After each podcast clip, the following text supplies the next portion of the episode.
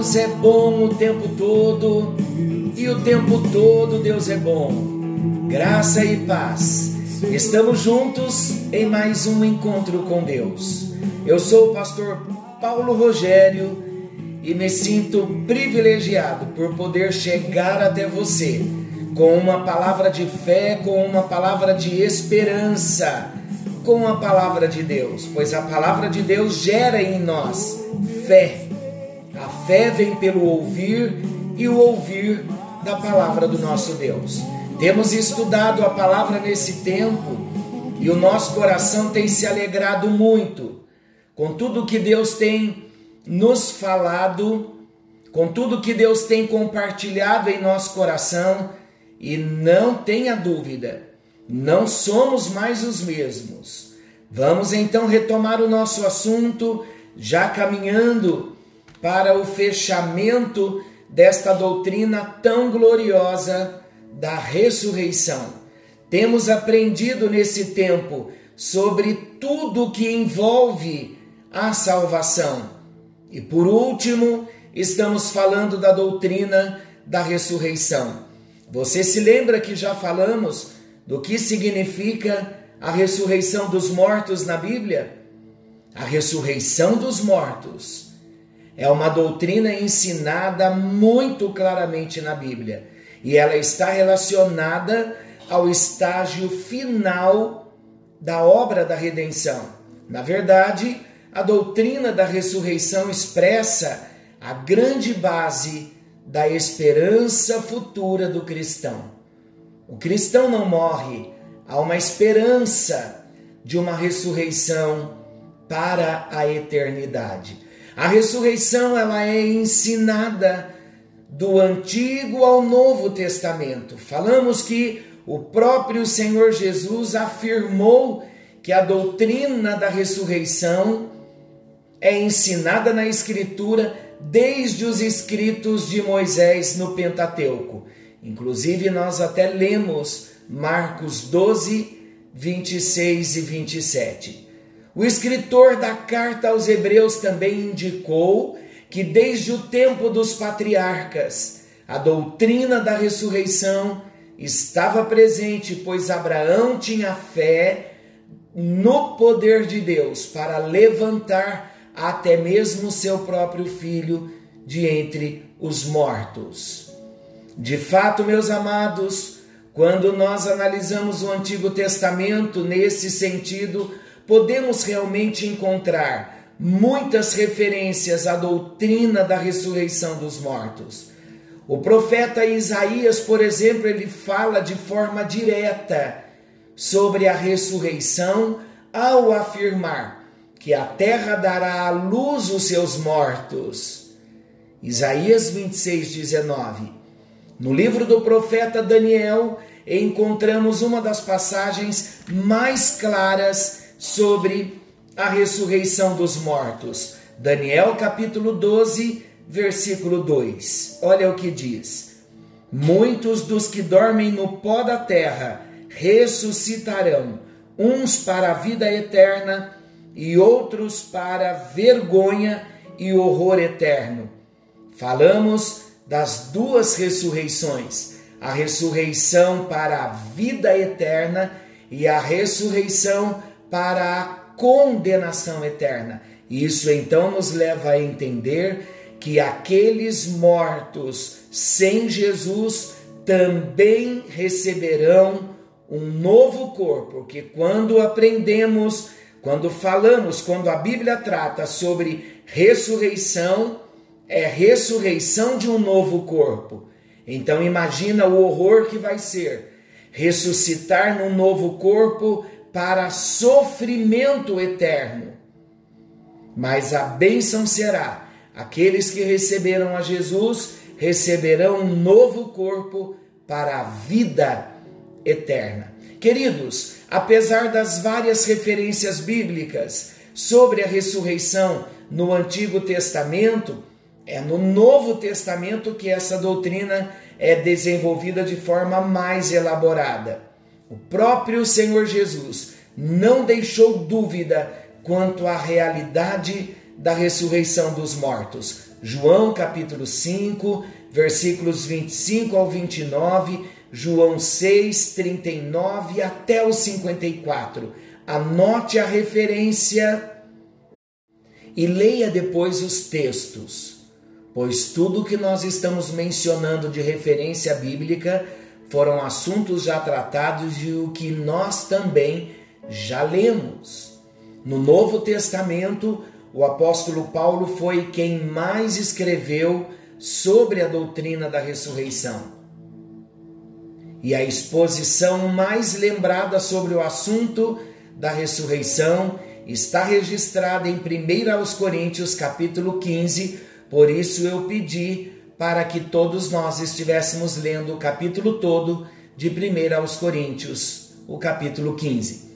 Queridos, vemos também 1 Tessalonicenses 4, 13 a 16. Inclusive, o mesmo apóstolo, o apóstolo Paulo, ele expressou de forma inconfundível a sua crença na ressurreição dos mortos quando esteve diante do sinédrio em Atos 23, versículo 6. Vamos ler Atos 23, 6 chegando em Atos 23, versículo 6. Olha o que diz: Sabendo Paulo que uma parte do sinédrio se compunha de saduceus e outra de fariseus, exclamou: Varões e irmãos, eu sou fariseu, filho de fariseus, no tocante à esperança e à ressurreição dos mortos, sou julgado.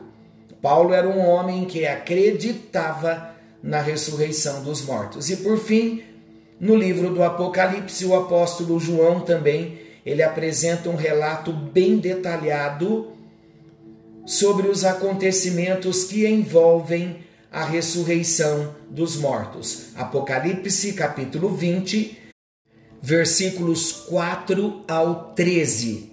Vocês podem ler também, anotem Apocalipse 20 e leiam, por favor, o capítulo todo 20 de Apocalipse, que é bem interessante também. A ressurreição dos mortos será para os crentes em Cristo, para os cristãos e para os incrédulos. Falamos no encontro anterior e eu vou detalhar um pouquinho agora. É verdade, queridos, que a maioria das passagens bíblicas sobre a doutrina da ressurreição dos mortos se concentra na ressurreição dos salvos.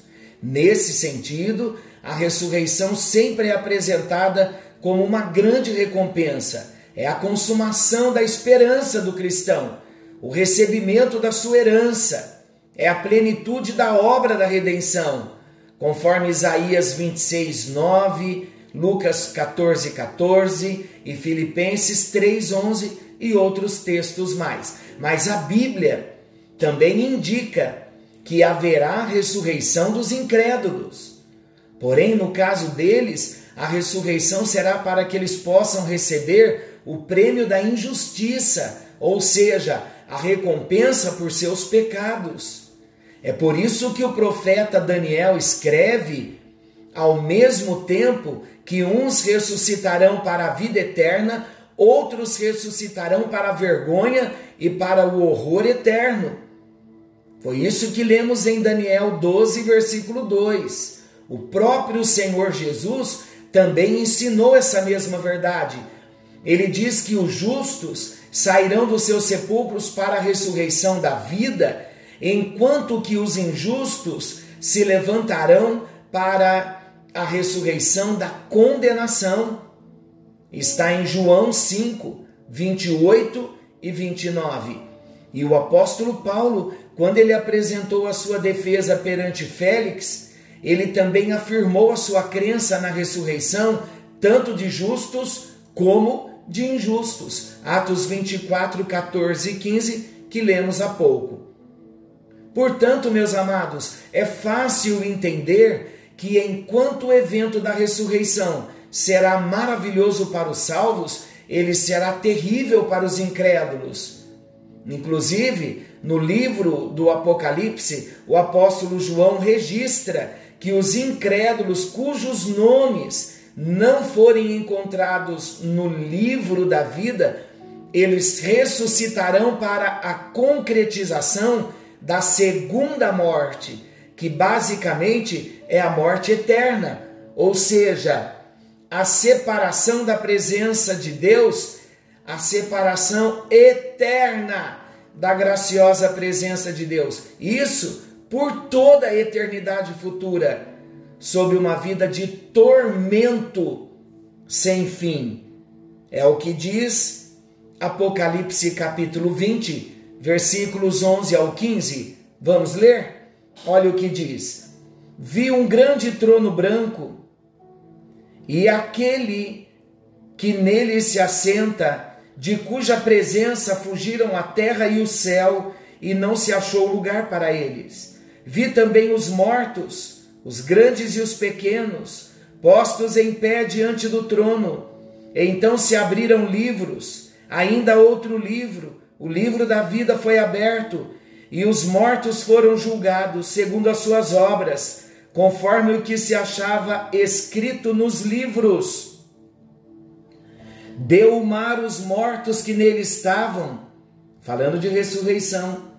A morte e o além entregaram os mortos que neles havia, e foram julgados um por um, segundo as suas obras. Então a morte e o inferno foram lançados para dentro do lago de fogo. Esta é a segunda morte, o lago de fogo. E se alguém não foi achado inscrito no livro da vida, esse foi lançado para dentro do lago de fogo. Irmãos queridos, sabem por que a Bíblia é chamada de o livro sagrado? Porque pode passar o céu e a terra, como Jesus disse, mas as palavras dele não passarão.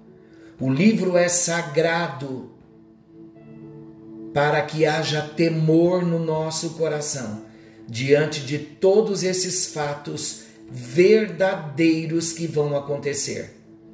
E eu julgo esse fato que acabamos de ler, que todos os mortos sem Cristo ressuscitarão e passarão pelo juízo final para serem condenados eternamente esta é uma situação terrível, pavorosa, que deve trazer temor para nós, a ponto de tomarmos a nossa decisão ao lado de Jesus.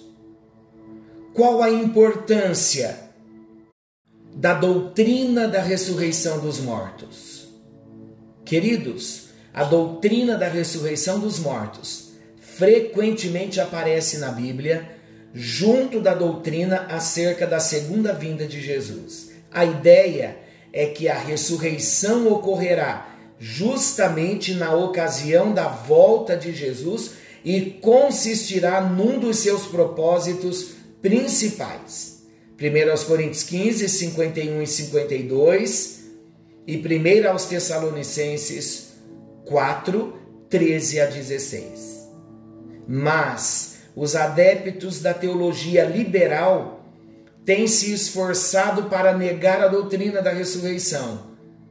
Basicamente, eles afirmam que a ressurreição dos mortos, indicada na Bíblia, deve ser entendida apenas como uma figura de linguagem e que a vida futura dos cristãos será num tipo de existência desencarnada por toda a eternidade. Em outras palavras, essas pessoas não creem nem na segunda vinda corporal de Cristo e nem na ressurreição corporal dos mortos. Ainda no tempo dos apóstolos, já haviam pessoas que tentavam perverter a doutrina da ressurreição. Nós lemos 2 Timóteo 2,18, mas é importante eu lê-lo novamente. Olha o que diz: Estes se desviaram da verdade asseverando que a ressurreição já se realizou e estão pervertendo a fé a alguns. No entanto, amados, a Bíblia não deixa qualquer dúvida de que a ressurreição dos mortos será um evento futuro e de caráter corporal.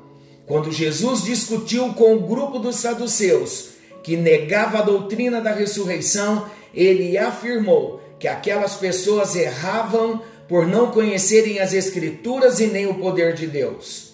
Marcos 12, 24. Além disso, a Bíblia fala da redenção do crente, da redenção do cristão, como que abrangendo sua pessoa por completo, tanto a alma quanto o corpo. Romanos 8, 22. Obviamente, isso implica na necessidade de uma ressurreição que transformará o corpo mortal num corpo imortal. A Bíblia também estabelece uma ligação muito estreita entre a ressurreição dos mortos e a ressurreição de Jesus Cristo. Nesse sentido, o texto bíblico diz que o mesmo poder que ressuscitou Jesus dos mortos ressuscitará os cristãos também da morte. 1 Coríntios 6, 12 a 20. Eu quero ler esses versículos. 1 aos Coríntios 6, 12 a 20. Todas as coisas me são lícitas, mas nem todas convêm. Todas as coisas me são lícitas, mas eu não me deixarei dominar por nenhuma delas. Os alimentos são para o estômago e o estômago para os alimentos, mas Deus destruirá tanto estes como aquele. Porém, o corpo não é para a impureza, mas para o Senhor, e o Senhor para o corpo. Deus ressuscitou o Senhor e também nos ressuscitará a nós pelo seu poder. Não sabeis que os vossos corpos são membros de Cristo? E eu, porventura, tomaria os membros de Cristo e os faria membros de meretriz? Absolutamente não. Ou não sabeis que o homem que se une à prostituta forma um só corpo com ela? Porque, como se diz, serão os dois uma só carne. Mas aquele que se une ao Senhor é um espírito com ele. Fugir da impureza. Qualquer outro pecado que uma pessoa comete é fora do corpo, mas aquele que pratica a imoralidade peca contra o próprio corpo. Acaso não sabeis que o vosso corpo é santuário do Espírito Santo que está em vós, o qual tendes da parte de Deus e que não sois de vós mesmos? Porque fostes comprados por preço. Agora, pois, glorificai a Deus no vosso corpo. Essa ligação é realmente tão grande que o apóstolo diz, diz que se alguém ensina que não haverá ressurreição dos mortos, então Cristo também não ressuscitou. Se não há ressurreição dos mortos, o evangelho é falso e a nossa fé é vã e somos os mais miseráveis de todos os homens. 1 Coríntios 15, 12 ao 18. Por isso, a doutrina da ressurreição dos mortos está entre os pilares da fé cristã. Definitivamente, uma pessoa que nega a doutrina da ressurreição dos mortos, essa pessoa não pode ser considerada como cristã. Senhor nosso Deus, amoroso Pai, na tua presença nós estamos falando da doutrina da ressurreição dos mortos. E bendizemos o teu nome, ó Jesus, porque a tua palavra é fiel e verdadeira, e nós estamos seguros desta promessa, desta certeza, desta grande esperança da consumação do plano da redenção onde nós receberemos um novo corpo e para sempre estaremos na presença do Senhor. Seja o teu nome exaltado, seja o teu nome glorificado. Nós te bendizemos e aguardamos esta bendita esperança. Firma-nos a cada dia nesta certeza de fé. E te serviremos e te seguiremos até que o Senhor venha nos buscar.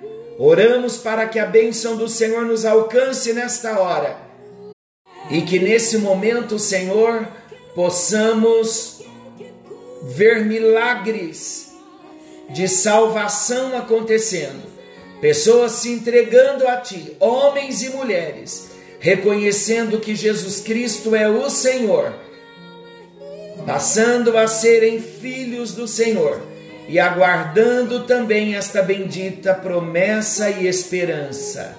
Em nome de Jesus oramos, em nome de Jesus agradecemos. Amém e graças a Deus. Que a bênção do Senhor venha nos alcançar. Querendo o bondoso Deus, estaremos de volta amanhã, nesse mesmo horário, com mais um encontro com Deus. Forte abraço, fiquem com Deus e até lá. Se as lágrimas rolar e as batidas do teu coração acelerar